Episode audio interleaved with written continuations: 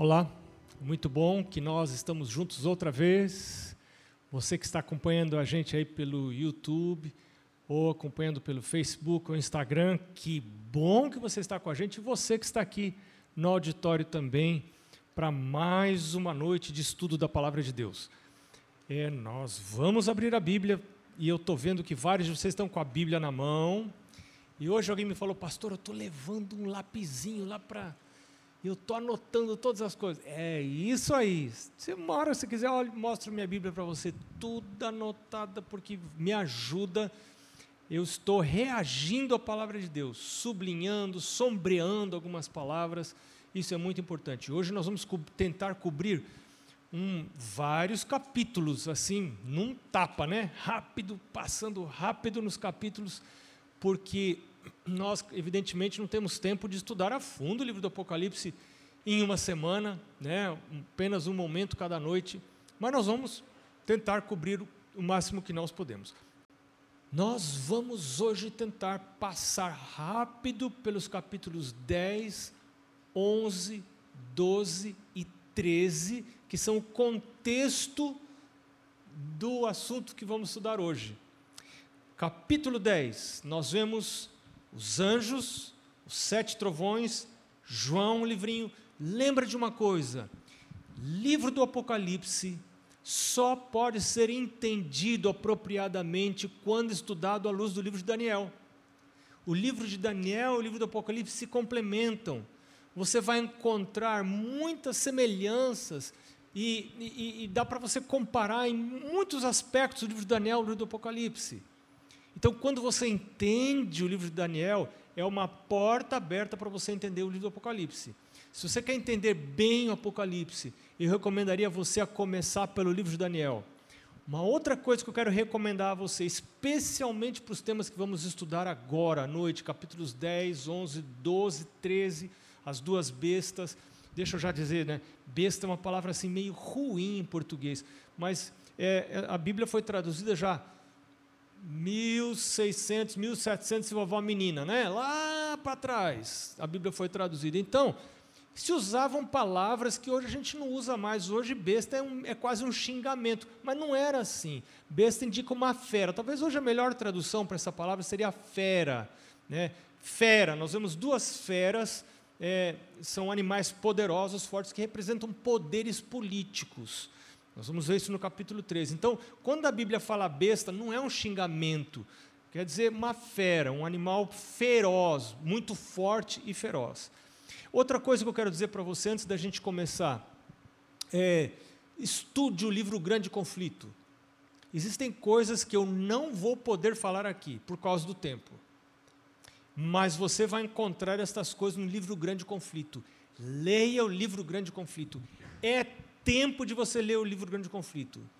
Esse livro um dia será proibido. Você leia e distribua esse livro enquanto você pode. Porque esse livro um dia será proibido. Eu tenho certeza disso, não tenho dúvida disso. Mas ele já está muito distribuído. Muitas pessoas têm, talvez seja proibida a produção, mas os livros que já estiverem vão permanecer na casa das pessoas. E algumas pessoas vão, nos momentos, nos desdobramentos dos eventos finais, algumas pessoas vão pôr a mão nesses livros que estavam quase que esquecidos nas prateleiras e vão ler esses livros e vão encontrar a verdade e vão encontrar a compreensão para os eventos finais, para as coisas que estão acontecendo.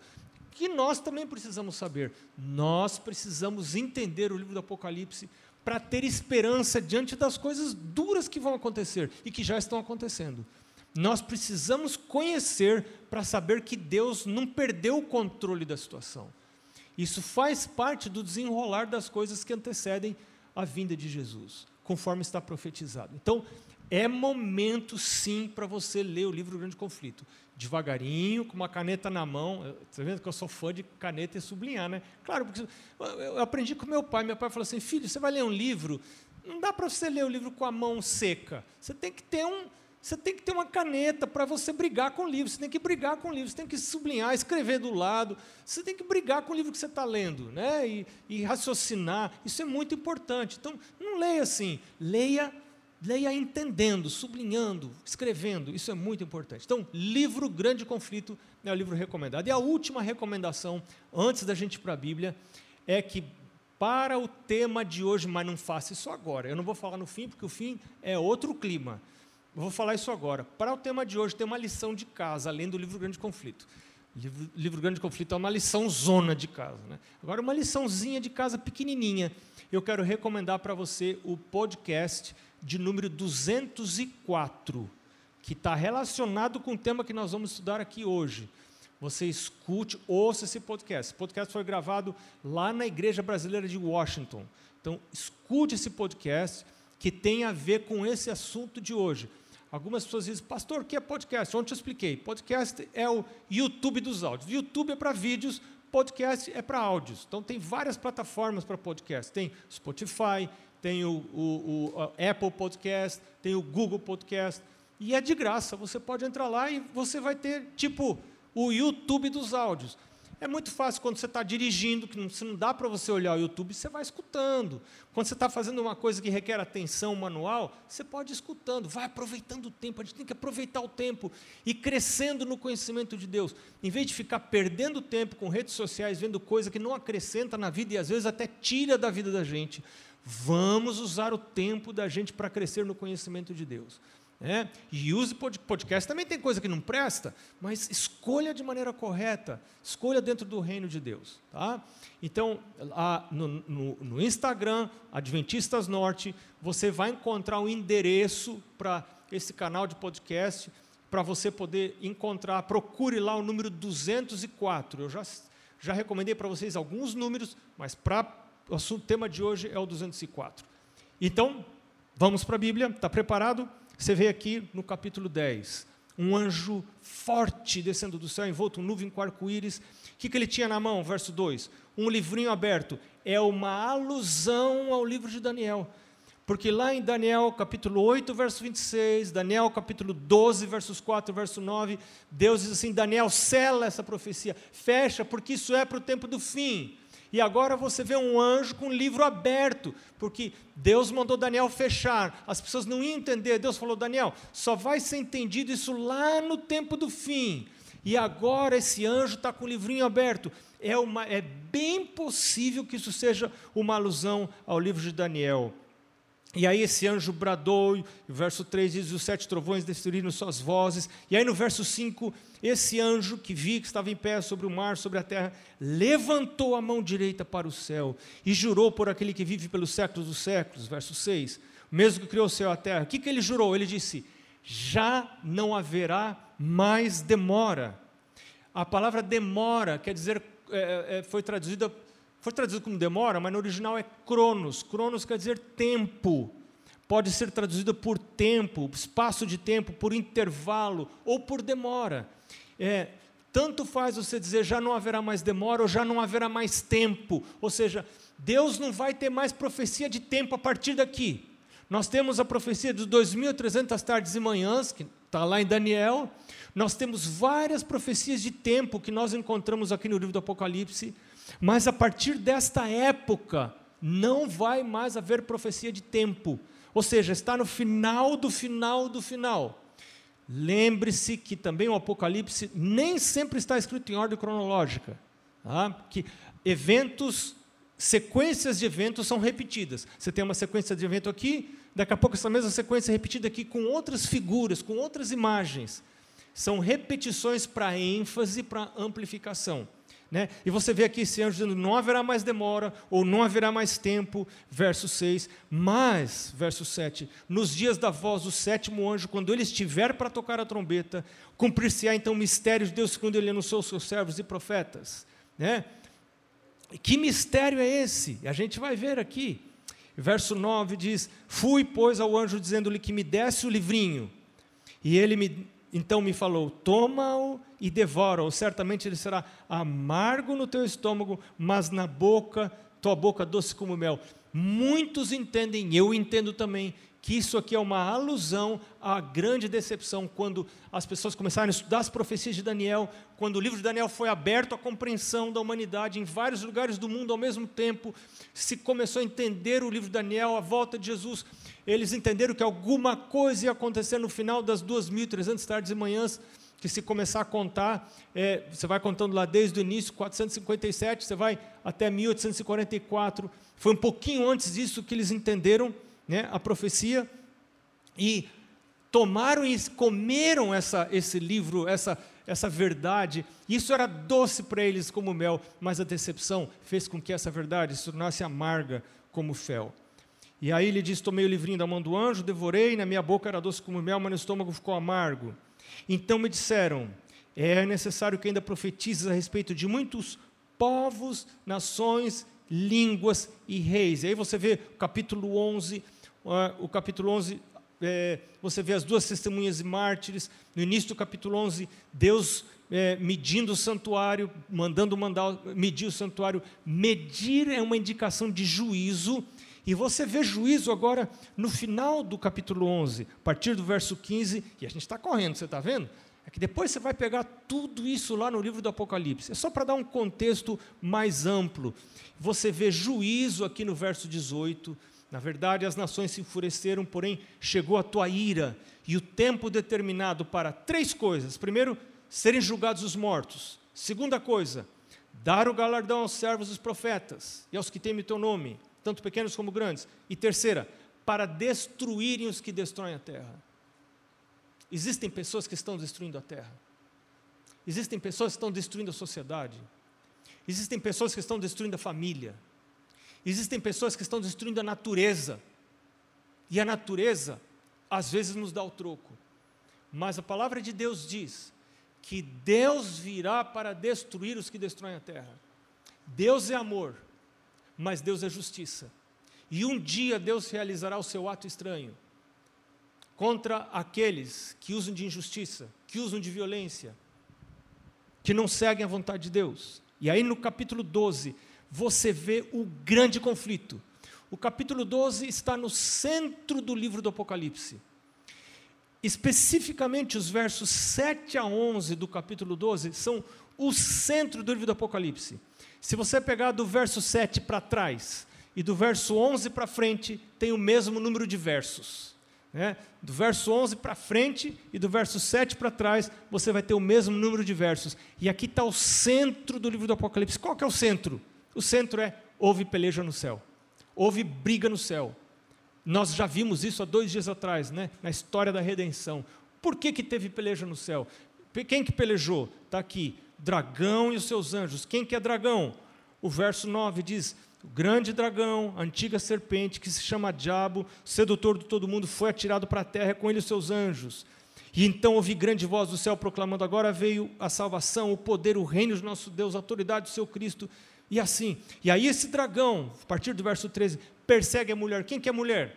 A gente fala que é a igreja. Mas quando a gente fala igreja, é, é, é, é, essa aqui é uma, um quase uma armadilhazinha, porque a gente tende a pensar numa construção, né? A construçãozinha lá com uma cruzinha lá em cima. Não, não é isso que é igreja. Igreja são pessoas, né? Os que querem servir a Deus é, não necessariamente debaixo de uma placa de igreja, mas espalhados pelo mundo afora, pessoas que honestamente querem fazer a vontade de Deus, querem seguir a palavra de Deus. Esses foram perseguidos pelo dragão. Então Deus abriu, Deus até proveu que a terra socorresse a mulher, verso 16. E a terra abriu a boca e engoliu o, o rio que o dragão tinha arrojado da sua boca. E agora o verso 17 é um verso que muitos de nós sabemos de cor. A Bíblia diz que o, o dragão, que é a serpente, se irou, irou-se o dragão contra a mulher, é são os filhos de Deus, e foi brigar, pelejar com os restantes da sua descendência. Quem são aqueles que são caracterizados pela Bíblia como pertencendo ao povo de Deus? Então eles têm duas características: os que guardam os mandamentos de Deus e têm o testemunho de Jesus. Apocalipse capítulo 19, verso 10 diz que o testemunho de Jesus é o quê? É o espírito de profecia. Tem o espírito de profecia e guardam os mandamentos de Deus. Guardo eu os mandamentos de Deus? Tenho eu valorizo eu os mandamentos de Deus, prezo eu os mandamentos de Deus. E agora nós pulamos para o capítulo 13. Capítulo 13, nós vemos duas feras, que a Bíblia, a nossa tradução chama de bestas, né? Mas são feras. Nós vemos duas feras. A primeira fera que sobe do mar, né? E o verso é, eh, 4 diz que ah, adoraram o dragão porque deu sua autoridade a essa fera, e também adoraram a fera, a besta, dizendo: Quem é semelhante a esta fera, a essa besta? Quem pode pelejar contra ela? E foi-lhe dada autoridade para agir 42 meses. 42 meses. Gente, 42 meses essa fera teve oportunidade de agir. Quem é essa fera? Eu não vou dizer para você. Olha o contexto. Perto do tempo do fim, um poder que surgiu depois da vinda de Jesus, que Jesus andou sobre a terra, depois que Jesus subiu ao céu. Que poder é esse que teve autoridade grande? Verso 3 diz que toda a terra se maravilhou e seguiu a besta. Que poder é esse? Que verso 6 diz que abriu a boca em blasfêmias contra Deus. E verso 7 diz que foi-lhe dado pelejasse contra os santos e os vencesse. Que poder é esse que na Idade Média perseguiu os santos, aqueles que queriam fazer a vontade de Deus, matou muita gente, prendeu muita gente. Que poder é esse? Que poder é esse na história? Dá uma analisada. Que poder foi esse? E agora, no final, na, parte, na segunda parte do capítulo 13, nós vemos a outra fera. Essa outra fera exerce toda a autoridade da primeira, diz o verso 12, na sua presença e faz com que a terra e os seus habitantes adorem essa primeira fera, cuja ferida mortal foi curada. E seduz os habitantes da terra, verso 14. Opera grandes sinais, verso 13. No verso 14, diz que aos que habitam sobre a terra que façam uma imagem à fera, a besta, aquela que ferida a espada sobreviveu. E foi-lhe dado comunicar fôlego à imagem da besta, para que não só a imagem falasse, como ainda fizesse morrer todos que não adorassem a imagem da besta. E aí, o verso 16 diz que vai ser dada uma marca sobre a mão direita ou sobre a fronte. Uma marca, existirá uma marca daqueles que adoram esta fera. Pequenos, grandes, ricos e pobres, livres e escravos, eles serão uma marca. Há muita especulação para o que vai ser essa marca. Eu não sei o que vai ser essa marca, mas tem uma marca. Né? Tem uma marca. Qual é essa marca? E quem não tiver essa marca dos adoradores da besta, que é um poder corporativo que enfrenta Deus, não vai poder fazer o quê? O que, que diz lá no verso 17? Não vai poder comprar nem vender. Você percebe que o dinheiro que você tem não vai ter mais utilidade alguma se você for adorador do verdadeiro Deus nessa época, dinheiro não vai ter valor mais nenhum. Porque você, se você quer ser fiel a Deus, você não vai poder comprar nem vender. E as pessoas que estiverem morando nas grandes cidades vão viver momentos muito difíceis. Porque na grande cidade a gente não tem como plantar. E como é que você vai viver? Nós temos que, lembra que nós vimos no primeiro, no começo, no primeiro dia, nós vimos que a palavra de Deus diz: "Não temas". Não temas. Toda mensagem da Bíblia é para eu dormir à noite, não é para eu ficar acordado, dormir de luz acesa né? de medo porque essas coisas estão acontecendo. Confie no Senhor. O Senhor tem conduzido sua vida até agora. O Senhor tem conduzido minha vida. Conduziu Noé quando o mundo foi destruído por dilúvio. Deus conduziu Noé, mas Noé seguiu exatamente as instruções de Deus. Nesse tempo do fim, você tem que conhecer as instruções de Deus e você tem que seguir exatamente as instruções. Se você seguir exatamente as instruções, você não tem o que temer. Você não vai precisar temer porque você vai estar coberto pelo pavilhão, pelo tabernáculo de Deus. Deus vai cuidar de você. Nada acontece por acaso. Deus não é pego desprevenido. E agora, nesse contexto, nesse contexto de um tempo extremamente difícil, a igreja de Deus é chamada para dar uma mensagem. E esse é o tema dessa noite. Esse é o tema dessa noite. Nesse contexto de convulsão do mundo, coisas terríveis acontecendo no mundo religioso, no mundo político, no mundo físico, a natureza em convulsão, o mundo se preparando para receber Jesus, a volta de Jesus muito próxima. Vi outro anjo, verso 6 do capítulo 14. Vi outro anjo voando pelo meio do céu, tendo um evangelho eterno para pregar. O evangelho são boas novas, que Jesus perdoa você. Ninguém precisa se perder porque é pecador. Ninguém precisa se perder porque é pecador. Alguém só vai se perder porque quis apegar-se ao pecado. Porque se você é pecador, e você confessa que é pecador ou pecadora, você diz, Senhor, eu sou pecador, mas é por isso que eu estou aqui, é por isso que eu acordo mais cedo, é por isso que eu vou ler minha Bíblia, porque eu quero que o Teu Espírito Santo me transforme a minha vida, a minha natureza. E Deus transforma a gente pelo contato, sabe? Você tem que estar em contato com Ele. E Deus não sente repulsa por você, Deus sente atração por você quando você é pecador, mas reconhece. Ele diz: Eu não vim buscar justos. Os sãos não precisam de médico. Quem precisa de médico são os doentes. Se você acha que é pecador, Jesus fala: Eu não vim buscar justos, eu vim buscar pecadores. Isso é o Evangelho eterno.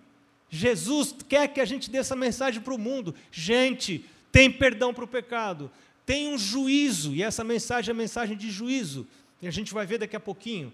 Mas primeiro a gente chega com o Evangelho eterno para pregar para quem? Isso é muito importante. Para pregar a todos que se assentam sobre a terra, toda uh, nação, tribo, língua e povo. Eu já quero avisar você que hoje a gente vai avançar um pouquinho mais no tempo, talvez uns 5, 7 minutos a mais no tempo, porque eu preciso explicar para você isso aqui. Né? Nós, é, esse evangelho é para ser pregado não só aqui em Belém, não só em Santarém, não só em Marabá, não só em São Luís, não só em Macapá. Esse evangelho é para ser pregado em todo mundo, toda a terra, a cada nação, a cada tribo, cada língua e povo. E eu vou voltar para esse assunto aqui. Como é que a gente faz para pregar o evangelho em todo lugar? E o que, que a gente deve dizer? O que, que deve dizer o povo de Deus em grande voz?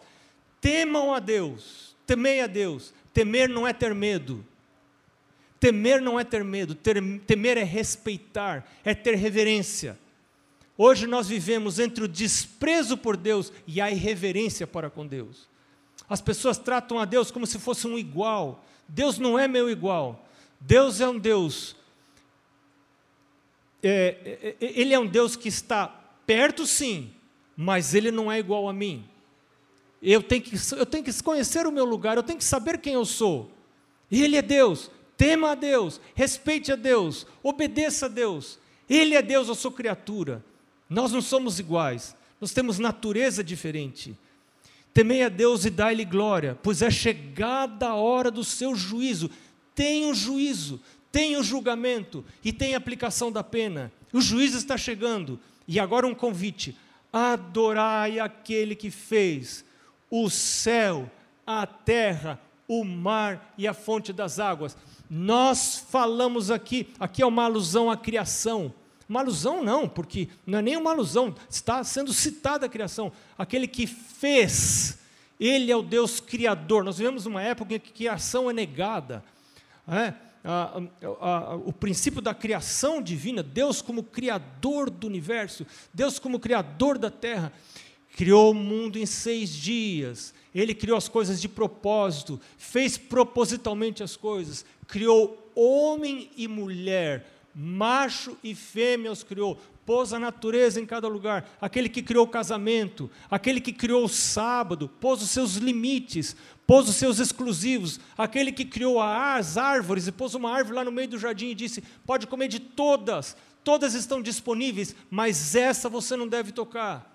Assim como o seu salário está tudo disponível na sua conta, mas tem uma parte do seu salário que você não deve tocar. É a árvore da ciência do bem e do mal, porque essa pertence a Deus. Deus pôs os seus limites, Ele é Criador, Ele provê todas as coisas, Ele criou o sábado, você tem a semana toda disponível para você, ela é sua, mas Deus pôs um limite, Deus disse: lembra-te do dia do sábado para o santificar. E quando Deus põe limite, Ele põe limite para me beneficiar. O sábado é para minha vantagem, para eu ficar com a minha esposa. Eu gosto de ver minha esposa vestida com roupa de sábado. Gente, ela fica linda.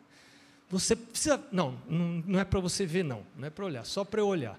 É, mas ela fica linda. Eu vou todo orgulhoso para a igreja com ela assim, de mão dada. Aí sento na igreja. Quando é que eu fico sentado uma hora com ela de mão dada? Durante a semana? Nunca.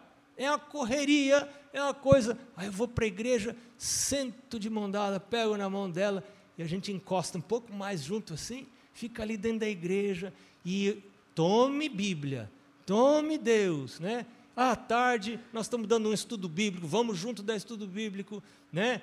Fazemos dupla missionária, vamos junto lá dar estudo bíblico, trabalhar para Deus, ajudar outras pessoas. Que dia maravilhoso! Quando que eu iria parar um dia se Deus não tivesse mandado? Que coisa maravilhosa isso! Deus, o Criador. E aí nós temos a segunda e a terceira mensagens angélicas. A segunda, caiu, caiu, grande Babilônia. O outro anjo dizendo, né, deu a beber a todas as nações do vinho da fúria da, da, da sua prostituição. Prostituição, a palavra original é porneia. A palavra porneia pode ser traduzida também por adultério. É, adulteração da palavra de Deus é quando a palavra de Deus é misturada com a palavra dos homens. Hoje, o mundo está cheio de pitaco, o mundo está cheio de opinião. Todo mundo quer dar a sua opinião, mas poucas pessoas querem saber a opinião de Deus. E hoje nas igrejas, nós vemos a, a opinião de Deus misturada com a opinião dos homens. E às vezes as pessoas usam como critério para a sua vida a vida dos outros. Olhar o que, que o pastor está fazendo, olhar o que o ancião está fazendo, vou olhar o que o líder está fazendo. Não, você não tem que olhar o que o outro está fazendo. Esse não é critério para você. O critério para você é a palavra de Deus, Bíblia, Espírito e Profecia. E nós vamos ver a queda de um sistema que se opõe de maneira corporativa. Babilônia é um sistema corporativo que se opõe à palavra de Deus. Nós vamos estudar um pouquinho mais sobre Babilônia amanhã. Vamos estudar o capítulo 18 amanhã. Um pouquinho mais sobre Babilônia. E Deus está dizendo: vai cair.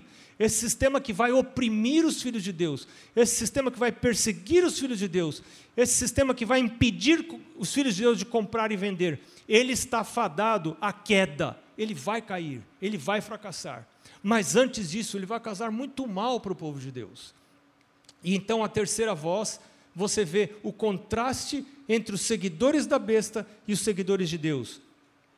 Seguiu-se a estes outro anjo, terceiro, dizendo em grande voz: Se alguém adora a besta, essa fera, e recebe a, imagem, a sua marca na fronte ou sobre a mão, também esse beberá do vinho da cólera de Deus, preparado sem mistura, do cálice da sua ira, e será atormentado com fogo. Gente do céu, que coisa, pastor, você está hoje, não sou eu, gente, eu estou só lendo aqui, está aqui.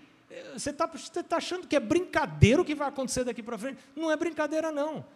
E, e a gente pensa assim, a gente tem a imagem de Deus e Deus é amor. Mas a Bíblia diz que Deus, nesse tempo do fim, ele vai realizar um ato inaudito, um ato que não é natural de Deus não é no seu caráter destruir. Deus é Deus de criar, de construir, de curar, de sarar. Esse é o caráter natural de Deus. Mas a situação vai chegar em tal ponto, o risco vai ser tão grande para os seus filhos, que Deus então vai vestir a sua veste de justiça e vai dizer: basta, chega, o mal não vai se levantar outra vez, o mal será destruído. E então todo o universo vai olhar e vai dizer: justo é o Deus, porque nós vimos o resultado do mal. Se Deus tivesse destruído Lúcifer lá no começo, muita gente ia ficar com a pulga atrás da orelha. Vai que o Lúcifer tinha razão. Vai que a lei de Deus não serve para nada mesmo. Vai que, que, que Deus é injusto. Mas agora, o mal amadureceu, o mal cresceu, o mal tomou controle, o mal tomou controle da sociedade, o mal tomou controle das famílias, o mal tomou controle do mundo físico, do mundo natural, as doenças, os desastres, as coisas, o mundo vai estar cansado e Deus já está cansado. E Deus não vai permitir que o mal se levante outra vez. E aqueles que ficarem fiéis a Deus também não vão querer escolher o mal. E aqui, no final do verso, verso 12, diz assim: agora o contraste. Contraste entre os que não querem seguir a Deus, então tem juízo para eles, e aqui, ora, os que querem servir a Deus. Aqui está a perseverança dos santos. Quem são os santos? Quem são os santos? Os que guardam os mandamentos de Deus. E têm a fé em Jesus. Você tem a fé em Jesus? Que Jesus perdoa você? Você reconhece que você é uma pessoa pecadora? Ou você acha que você é coisa mais linda desse mundo, que você é batizado, vegetariano, é, guarda o sábado, devolve e diz, que coisa mais linda da mamãe. É? Você pensa assim? Aí tem lá a mensagem à igreja de Laodiceia: rico sou, de nada tenho falta, mas você não sabe que você é o quê? Pobre, miserável, cego, nu. É a pior doença que pode ter, é a doença que você não sabe que tem. Você vai vivendo, feliz da vida, subiando, andando de bicicleta, e daqui a pouco, pimba. Você já viu isso? Essa é doença terrível, porque se a doença tem sintoma e você percebe, você procura ajuda. Mas essa doença de Laodiceia não tem jeito, porque a pessoa não sabe que tem. Mas agora eu quero voltar com você, nos minutos finais que nós temos, para a primeira mensagem, verso 6 e 7 do capítulo 14. Vi outro anjo voando pelo meio do céu, tendo o evangelho eterno para pregar aos que se assentam sobre a terra o céu, é, a terra, o mar e as fontes, perdão, verso 6, a, a cada nação, tribo, língua e povo. Esse evangelho, essa é a nossa missão. E esse é o território que a gente tem que cobrir. Cada um de nós. Agora imagina, como que eu faria, como que você faria para cumprir essa mensagem de Deus? Deus fala para você, você tem que pregar essa, o evangelho eterno para cada nação, cada tribo, cada língua, cada povo. Hoje nós temos mais ou menos 7, 7 mil línguas ao redor do mundo. A igreja adventista hoje, é, através de mídia, de rádio, televisão, de publicações, de pregação oral, alcança, misturando essas, todas essas, é, esses meios de pregação, ela alcança ao redor de 500 línguas. E nós ainda temos, mas nós temos quantas línguas no mundo? Mais ou menos 7 mil línguas. Nós já pregamos em mais ou menos 500. É verdade que essas 500 são as línguas majoritárias, que têm maior número de pessoas. Mas ainda tem muito para ser feito. Como que nós fazemos para alcançar esses povos, nações, línguas? Como que a gente faz? Nós não podemos fazer isso sozinhos. Uma igreja não pode fazer isso sozinho. Nem um pequeno grupo de igrejas não consegue fazer isso sozinho. Nem uma associação de várias igrejas consegue fazer isso sozinho. Então nós temos na Bíblia um princípio chamado de princípio de casa do tesouro, onde todos os recursos financeiros são trazidos para um lugar. Você vê isso lá em Deuteronômio capítulo 12, Deuteronômio 14, vários textos da Bíblia, você vê isso em Neemias, você vê em Segundo Crônicas, você vê, esse é um, esse, esse é um isso, você vê em Malaquias, lembra que em Malaquias Deus diz assim: trazei todos os dízimos para onde? Para a casa do tesouro e fazei prova de mim, para ver se eu não vou abrir a janela do céu e derramar bênçãos, tal bênção que não vai ter como você medir essa bênção. Então, dízimo para ser dízimo, ele precisa ser dado na porcentagem certa e ele precisa ser trazido para o lugar certo, que é a casa do tesouro. Se eu pego 10% da minha renda e entrego em qualquer lugar, faço o que eu, que eu imagino que é o certo com, com esse dinheiro, ele não é dízimo, ele é apenas 10% da minha renda que eu entreguei para algum lugar. Mas para ser dízimo, eu preciso seguir a orientação da palavra de Deus. Isso não foi inventado pela igreja, isso não foi inventado por pastores, isso está na palavra de Deus. Eu convido você a estudar esse tema. É, e você ouvindo o, o, o podcast número 204, vai ter alguma orientação para você a mais ali sobre esse tema. Né? Estude isso. Deus orientou o princípio da casa do tesouro, onde meus dízimos e minhas ofertas regulares devem ser trazidos para um lugar comum, porque quando nós estamos juntos, nós somos mais fortes, nós vamos mais longe e nós fazemos isso mais rápido, e esse é o projeto missionário da igreja. É uma coisa linda de ver como a igreja reúne os recursos e a igreja distribui esses recursos de maneira equitativa, para que cada projeto missionário receba o seu sustento. É, e, e mais recentemente, em 2002, a igreja votou um plano de ofertas muito interessante, chamado ao redor do mundo de plano de, ofertas, de oferta combinada. Porque antigamente você ia à igreja, talvez alguns de vocês não se lembram, são entraram na igreja mais recentemente, mas antigamente cada sábado você tinha a promoção de um projeto missionário. Deixa eu contar uma coisa antes para você. Você sabe que dízimo só pode ser usado para manutenção daqueles que pregam o evangelho, daqueles que dedicam a vida para pregar o evangelho 24 horas por dia e não tem outra renda. Isso diz a palavra de Deus e diz o Espírito de profecia. Então, é, o dízimo, todo dízimo que você dá, nada do dízimo que você dá vai para ficar na sua igreja, sustentar a sua igreja. A sua igreja, os projetos missionários da sua igreja e outros projetos missionários são sustentados por oferta. Por isso que a Bíblia fala de dízimo e oferta. E quando lá em Malaquias o povo pergunta para Deus: em que te roubamos? Deus diz: nos dízimos e nas ofertas. Para Deus, dízimos e ofertas têm o mesmo peso de importância. Se eu entrego um e não entrego o outro, eu estou falhando no meu compromisso com Deus e no avanço da pregação do Evangelho. É pena que eu não tenho tempo para contar para vocês as experiências que nós lá em casa temos tido com isso. Né? Quando você começa a colocar os seus recursos nas mãos de Deus, Deus, você não vai ficar rico, não vai nascer dente de ouro na sua boca, já vou falar para você. Perca a esperança, não nasce dente de ouro. Ó, olha minha boca, meu dente está cheio de açaí, mas não tem ouro. É, porque eu estou comendo açaí aqui como nunca comi na minha vida, que coisa maravilhosa, né? Mas não nasce dente de ouro. Mas sabe, Deus pode ajudar de tantas outras maneiras. Deus pode ajudar você a economizar. Deus pode ajudar você a encontrar coisas mais baratas. Mas então, a oferta deve ser dada é, é, seguindo esse, esse plano que foi criado pela igreja em 2002, plano da oferta combinada. Esse plano segue Atos capítulo 1, verso 8. Atos diz assim: E recebereis poder ao descer sobre vós o Espírito Santo, e sereis minhas testemunhas, tanto em Jerusalém, como na Judéia e Samaria, e até aos confins da terra. Então você vê três instâncias: Jerusalém, aonde devemos pregar? Jerusalém, Judéia e Samaria e os confins da terra. Tá? Jerusalém é local, Judéia e Samaria é regional, e confins da terra, internacional. Então você vê esses três, essas três regiões que devem ser cobertas pela pregação do Evangelho.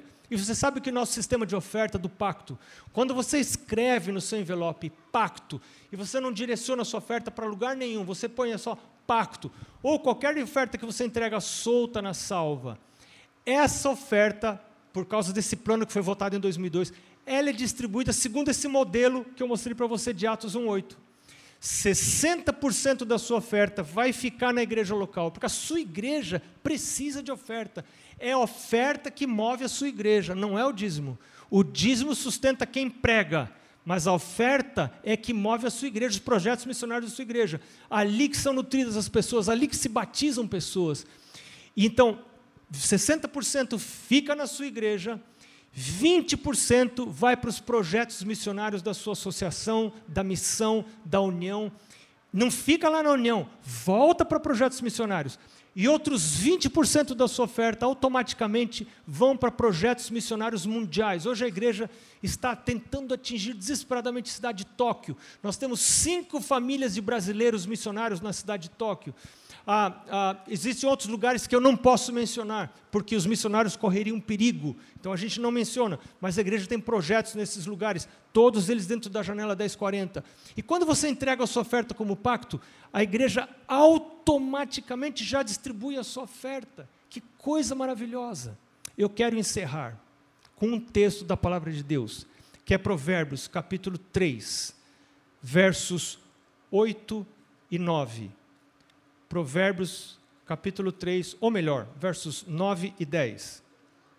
Provérbios capítulo 3, versos 9 e 10 diz assim: uma promessa maravilhosa da palavra de Deus. E eu tenho experimentado a veracidade dessa, dessa, dessa palavra e a fidelidade de Deus. Diz assim: honra o Senhor com os teus bens e com as primícias de toda a tua renda, e se encherão fartamente os teus celeiros e transbordarão de vinho os teus lagares.